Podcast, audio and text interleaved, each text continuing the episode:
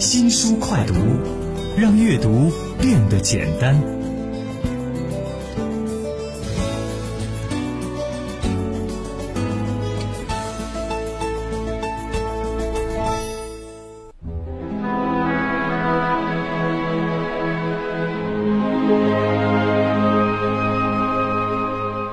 各位晚上好，江苏故事广播 AM 一二零六，每晚九点到九点半的阅读时光新书快读，我是代班主持子君。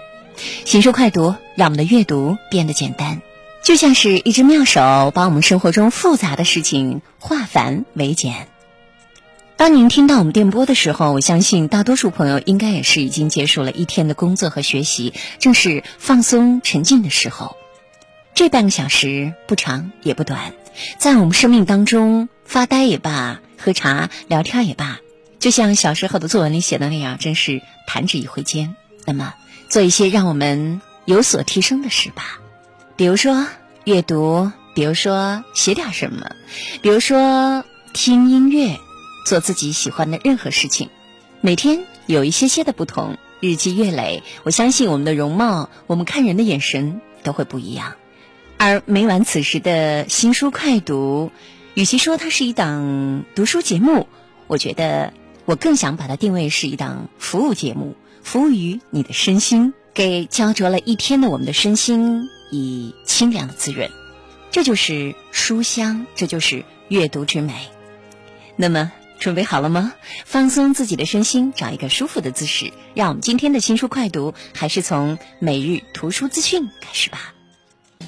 及时追踪最新图书信息、作家动态，每日图书资讯，帮你把握阅读潮流。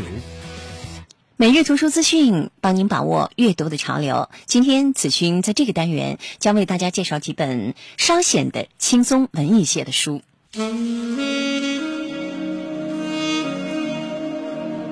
可是，要说轻松说文艺，这第一本好像听名字就挺沉重的，叫《说中国》。这是八十五岁高龄的历史学家许卓云以大历史的视野讲述中华民族的万年历程。这本书的结构、体例、行文风格都属于大历史的范畴。它没有铺陈细节，也没有繁琐的论证，而是选择每个时代在政治、经济、社会、文化方面的关键点以及相互间的互动，来勾勒各个时代的面貌。其中多有令人击解的真知灼见，同时也不时地流露出作者对中国文化和当代社会的深切关怀。那么，第二本每日图书资讯的《在江湖》，那就是一本不折不扣的文艺书籍了。这也是一本极具标志性的老树式的长山人物绘画集，作者当然就是那个红遍微博的老树画画。老树画画在这本书里面呈现的是一份回忆录，一份对画画、对审美、对这个世界的内心的告白。同时呢，这是一本具有他个人标志性的长山人物画集。一图一文，我们都可以窥见老树完整的画中世界和画外的心藏。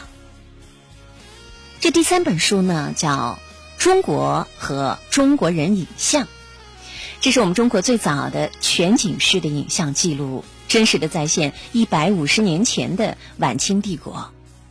汤姆逊出版这本书的初衷，也是为西方提供有关我们中国的百科全书式的影像资料。而在我们当下的中国，透过西方人探寻的目光，我们看到了一个近一百五十年前真实存在的中国，看到了今天的中国从哪里走来。这次这本书《中国与中国人影像》也是增订版，除了在新考地理基础上增加了一些译注，又对几处译文精益求精之外，还特别的收入了作者汤姆逊同时代人的评论文章，汤姆逊的中国视野和翻译者的译后记。每日图书资讯的第四本书是一个大名鼎鼎的金光闪耀的名字，叫莎士比亚。对，它也是一本书。这是英国当代著名作家，同时也是发条城的作者安东尼·伯吉斯为诗圣莎士比亚精彩立的传记。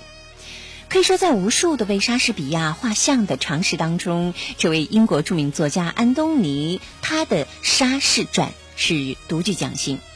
在他笔下，这位天才的肖像最终和每一个凡夫俗子的形象重合了。是啊，世界就是一座剧场，而莎士比亚是我们其中一位救赎者的名字。第五本书，我想要特别把它送给收音机前的恋爱的朋友，因为它的名字就极具浪漫，叫做《恋爱课》。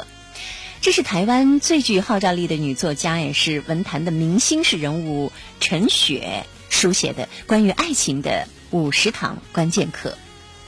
陈雪本人也是一位极具个人魅力的作家，她传奇前卫的经历不仅仅让她对爱的真谛有着常人无法企及的深刻。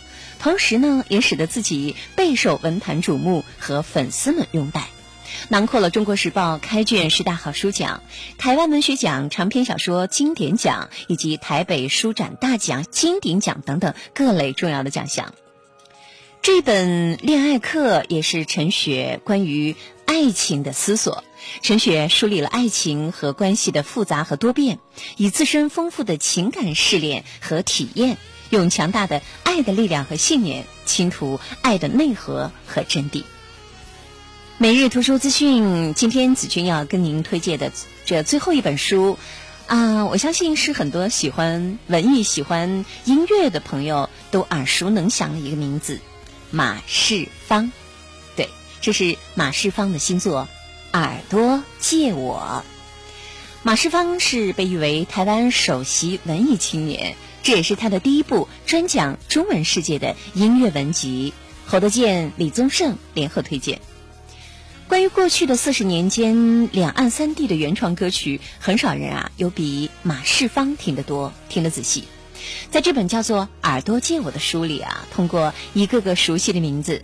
李泰祥、罗大佑、侯德健、李宗盛、马世芳，唤起了我们曾经难以忘怀的记忆，也努力的开启埋伏在音乐中的启蒙咒语，讲述音乐背后不为人知的人和事，告诉我们那些不该遗忘的真相。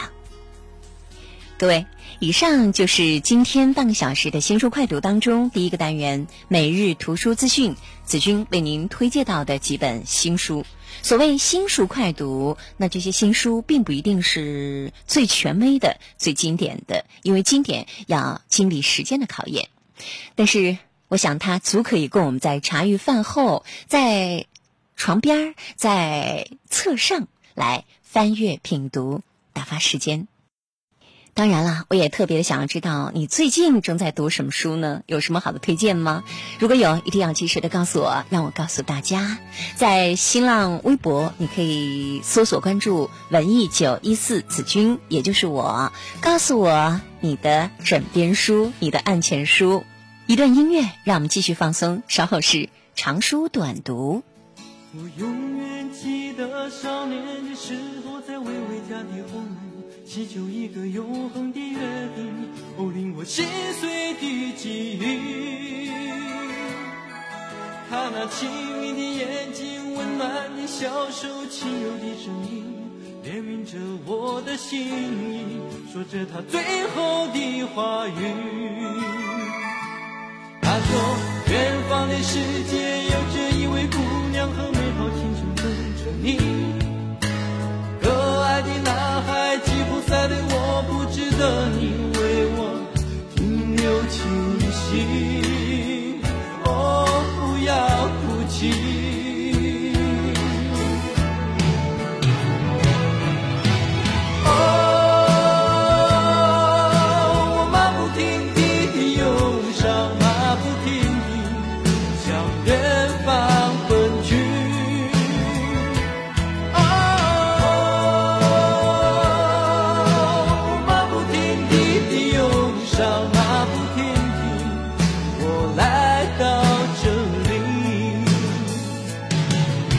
马不停蹄的忧伤，马不停蹄的奔波劳作，但是总有那么一些时刻是给自己的，停止马不停蹄，安安静静。或许就是这一刻，江苏故事广播 M 幺零六每晚此时的新书快读，我是代班主持子君，在一段阅读时光的最后，长书短读。一周选读一本好书，长书短读。今天要继续为大家选读的是南京本土作家申复瑜先生的新作《匠人》第二集。申复瑜他的老家故乡是在江苏苏北的一个叫做申村的村落。六百年前啊，一个叫申良三的从苏州来到了这儿落脚生根，而申复瑜呢是申良三的第十七代孙。族谱仍然在着，所以一直血脉才可以上溯六百年，找到源头。对于从事文字工作的申复瑜来说，写下这本书《匠人》，是因为那些熟悉的人，虽然名叫匠人，他的写作对象也的确是一个一个木匠啊、花匠啊、剃头匠啊、瓦匠、豆腐匠啊等等等等。实际上，职业真的重要吗？不重要，重要是他熟悉的村庄里的那一个个人和他们的故事。他说，一个人失明的时间长了，就会忘记他所见过的一切，写下他们，就是怕有一天自己会完全忘掉故乡的样子。你呢？你的故乡还原汁原味的在着吗？你有多久没有看到它了？我们或许都已经是没有故乡的人了吧？身负于是幸运的，他可以用笔记下他故乡原来的样子，而我们呢，只好在他的文字里去找一找吧。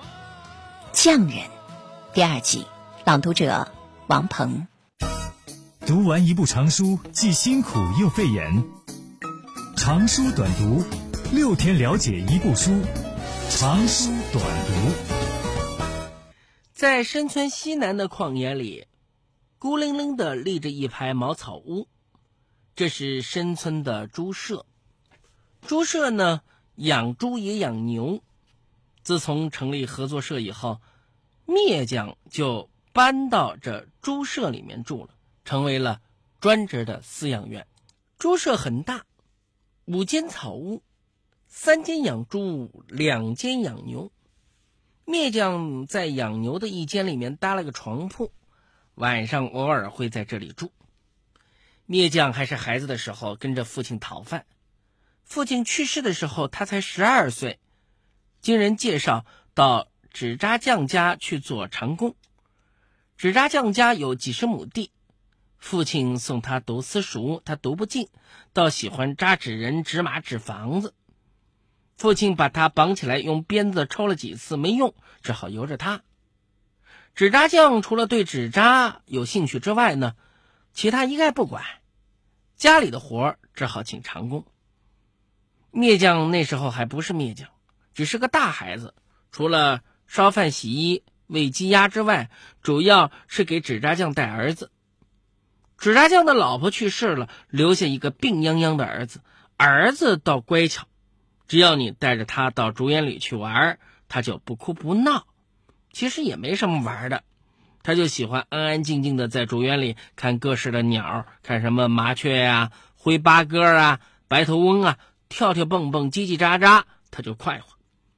这竹园呢，是深村里面最大的，还是纸扎匠的父亲留下来的。纸扎匠的父亲呢是个仁义人，跟纸扎匠的刻薄大不一样，经常有人过来借篾刀，大爹，剁几根竹子啊。剁剁，来人到竹园里很细心，轻手轻脚，不肯踩坏一根竹笋。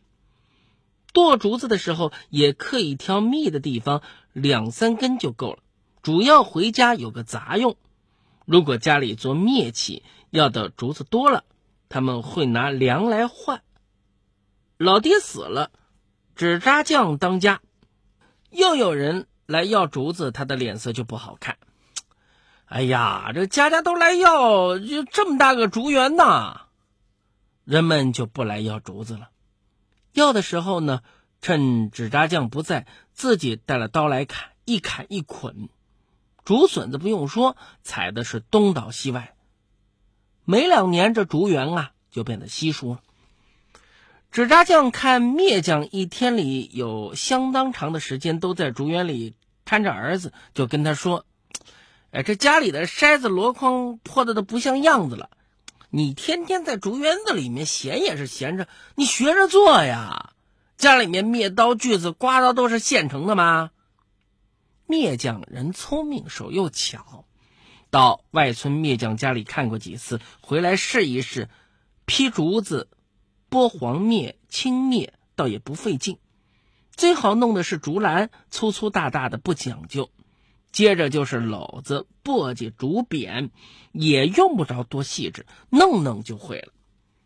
纸扎匠一看，他还有这手艺，欢喜的很，又让他做竹榻、靠椅和躺椅，反正竹园里有的是竹子。篾匠呢，就找来旧的，东看西看，拆拆弄弄，真摸索着做了出来。过了一年多，篾匠竟然打出了一条带花的凉竹席。深村的人总算有了自己的篾匠，再也用不着到外村去请了。第一个请篾匠的是武寿太太，武寿死了，武寿太太成了寡妇。有人想来抢了她去做老婆，没抢成，反倒被武寿太太打了。武寿太太要把家里的竹席换一换，除除晦气。自从武寿太太请过篾匠以后，请他的人变多了。篾匠呢，就辞了纸扎匠，专心的去做他的篾匠。纸扎匠无可奈何，只是在篾匠走了以后，站在自家竹园的门口骂了大半天。一九五五年，深村成立了初级农业合作社。篾匠家里穷，本来就没什么田地，立即入了社，被安排到猪舍养猪养牛。偶尔呢，也让他做做竹篮子、长短的竹匾。养猪养牛，一个人呢是忙不过来的，队长就让纸扎匠的儿媳秦秀做他的帮手。纸扎匠的儿子，那个篾匠从小看护的孩子，长大了，结婚了，死了，秦秀成了年轻的寡妇。到猪舍才一年，年纪轻轻的秦秀又死了。就在秦秀死的这一年，老牛生了一头小黄牛。接着就是公社化的一九五八年，到这年年底闹了饥荒，猪舍的猪啊太好粮，杀了。牛呢不能不养，重活计要靠它。不过呢也养不了几头，就只留下小黄牛。小黄牛长得快啊，没几年派上了大用场，什么拉磨、拉车、耕田，样样行。黄牛呢是通人性的，篾匠的话都懂，要他做什么，篾匠跟他一说，颠颠就往前跑。篾匠从来不让人碰他，队长都不行，什么活啊都得他亲自驾。晚上呢，牛慢慢的吃草，篾匠就睡在旁边，只有听到他反刍的声音，他才睡得香啊。有人跟他开玩笑：“哎，篾匠。”你认他做干儿子吧，篾匠就笑骂：“死人鬼，你不及他一根毛。”篾匠的老婆死的早，就一个儿子叫任小，已经十多岁了，正是长身体的时候，吃的多。一九五九年，人人都在挨饿，任小又是不省事的人，饿了以后呢，缠着篾匠：“爸，我饿。”篾匠没办法。只能尽量把自己的饭食省给他，他还是喊饿。有次任小又过来，篾匠正忙，就让他把青草剁碎，拿糠拌一拌喂牛。任小弄好了，把桶放在黄牛的面前，黄牛吃了几口，抬起头来哞哞叫。篾匠一听黄牛的叫声，跑过来一拍手：“哎呀，忘了夹饼了。”这牛啊，嘴刁得很呐！篾匠拿来一块豆饼，用刀一片片抱着。豆饼啊，就是黄豆榨过油剩下的豆渣，压得结实了，成了一块圆圆的大饼。喂猪喂牛是上好的饲料。篾匠把一捧碎了的豆饼倒在牛的食桶里，让任小拌一拌。或许是饿极了。任小从桶里抓了一块豆饼，就放在嘴里嚼。靠偷吃黄牛的豆饼，人小不再哭闹，个头虽然没什么变化，身子倒渐渐壮实了。篾匠心里过意不去，只好没日没夜的铲来新鲜的草料，更加精细的喂牛。牛一天的活计结束了，篾匠就拿了刷子给他浑身上下刷洗一遍，不让毛打结或者沾一身的泥巴。这黄牛每天都漂漂亮亮。一九八零年，山村实行家庭联产承包责任制，田地按人头分，生产队里面的农具、房屋都分掉。这一年，黄牛二十四岁，已经是一头老牛了。队长的意思是宰掉，每家分点肉。篾匠说什么都不肯。一个六十多岁的老人，天天到队长家里面抹眼泪儿。队长自己的官儿就要撤掉，也不想再多事，就说了：“你自己做工作，如果大家都答应不杀，就不杀。”灭匠就挨家挨户的去求情：“这牛跟了我二十多年，不能杀呀！你们也就少吃一口肉，不算看我的情分，留他一条命也是积德呀。”有人就说：“不杀可以啊，你买去啊。”不能说这么大一头牛白白给你啊！灭匠哪来那么多钱啊？想来想去，他跟队长去说：“嗯，牛归我，队里分什么东西我不要。你说这牛值多少钱？我每年卖了粮再还，一年还不清，两年，两年还不清，三年。”队长一想，这也是个办法。没想到篾匠儿子任晓听到这话，回家把篾匠一顿臭骂：“一头老牛活干不了，哪天说死就死了。哎，要他回来做什么呀？还要每年还钱。”任晓是死活不答应。聂将骂他：“你个畜生！不是他，你早饿死了。”任晓恼羞成怒：“要牛啊，你自己跟牛过去啊！”聂将听出来了。任晓这是要跟他分家，因为任晓从小没娘，灭蒋溺爱过度。现在好，自个儿老了，他成了个忤逆儿子。村里人听说了，纷纷前来劝和。任晓低着头，一言不发。任晓的老婆倒拍手顿脚的直跳。老糊涂啦！家里什么好东西啊？只要他看到，就拿去喂牛啊！他对自个儿孙子的也没这个心啊！你叫他说说，这么多年他有没有给孙子买个甜嘴什么的呀？篾匠闷闷的说：“我有一分钱都给你们啊，说这些做什么呀？”篾匠跟任小还是分了家。篾匠仍旧住在猪舍，猪舍大部分的房子拆了，留了两间，两间也够了，一间养牛，一间篾匠住，独自一个人过反而快活。田分到一家一户，小活都能自己做，地怎么办呢？还是要耕啊。家家又来请篾匠，篾匠扛了犁，架了牛，二话不说就下地。地耕过了，到了晚上，人家就把篾匠请回去吃饭。篾匠，这牛啊，归你，该我家的这一份呢，不要了，你还的时候少还一份。山村人家大多是仁义的，一家带头，其余的也就跟着这么做了。哪家会较真儿呢？再说了，篾匠现在一个孤零老人，向他要钱，这话。怎么说得出口啊？任小家的地也要耕了，让儿子来找篾匠。爷爷，帮我家耕个田啊！篾匠说：“你回去吧。”第二天一早，篾匠就把任小家的地耕好了。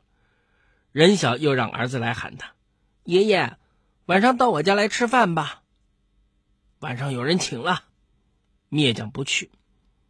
篾匠现在有了很多的空闲，又操起了放下多年的手艺。从他门口经过，总看到篾匠坐在一张竹椅上，削削刮刮，编编织织。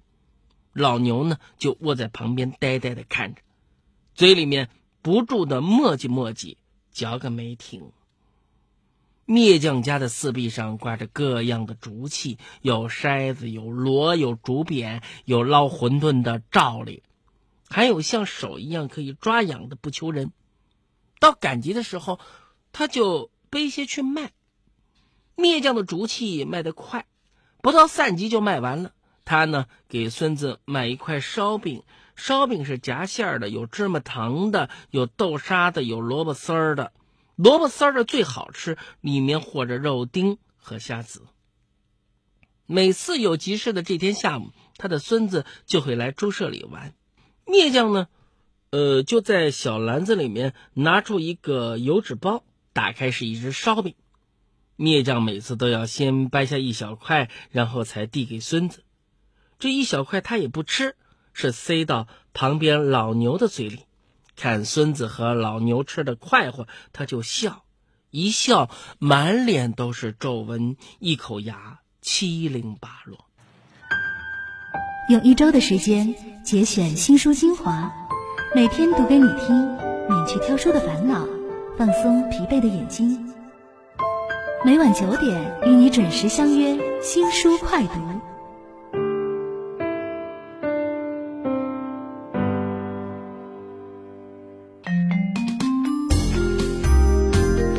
每晚此时，新书快读，让我们的阅读生活变得简单。各位，这里是江苏故事广播中波一二零六，我是代班主持子君，感谢你的锁定收听。更多精彩或者是网络互动，你可以在新浪微博找到我文艺九一四子君，告诉我你的枕边书，或者在线收听或回听，网址三 w 点 v o j s 点 c n，或继续关注江苏广播官方的微博、微信，了解更多详情。明天此时，我们电波中书香里再见。茉莉花，好一朵茉莉花，满园花开，想也想不过它。我要寻采一朵来，又怕旁人笑。话，我要寻采一朵来，又怕旁人笑话。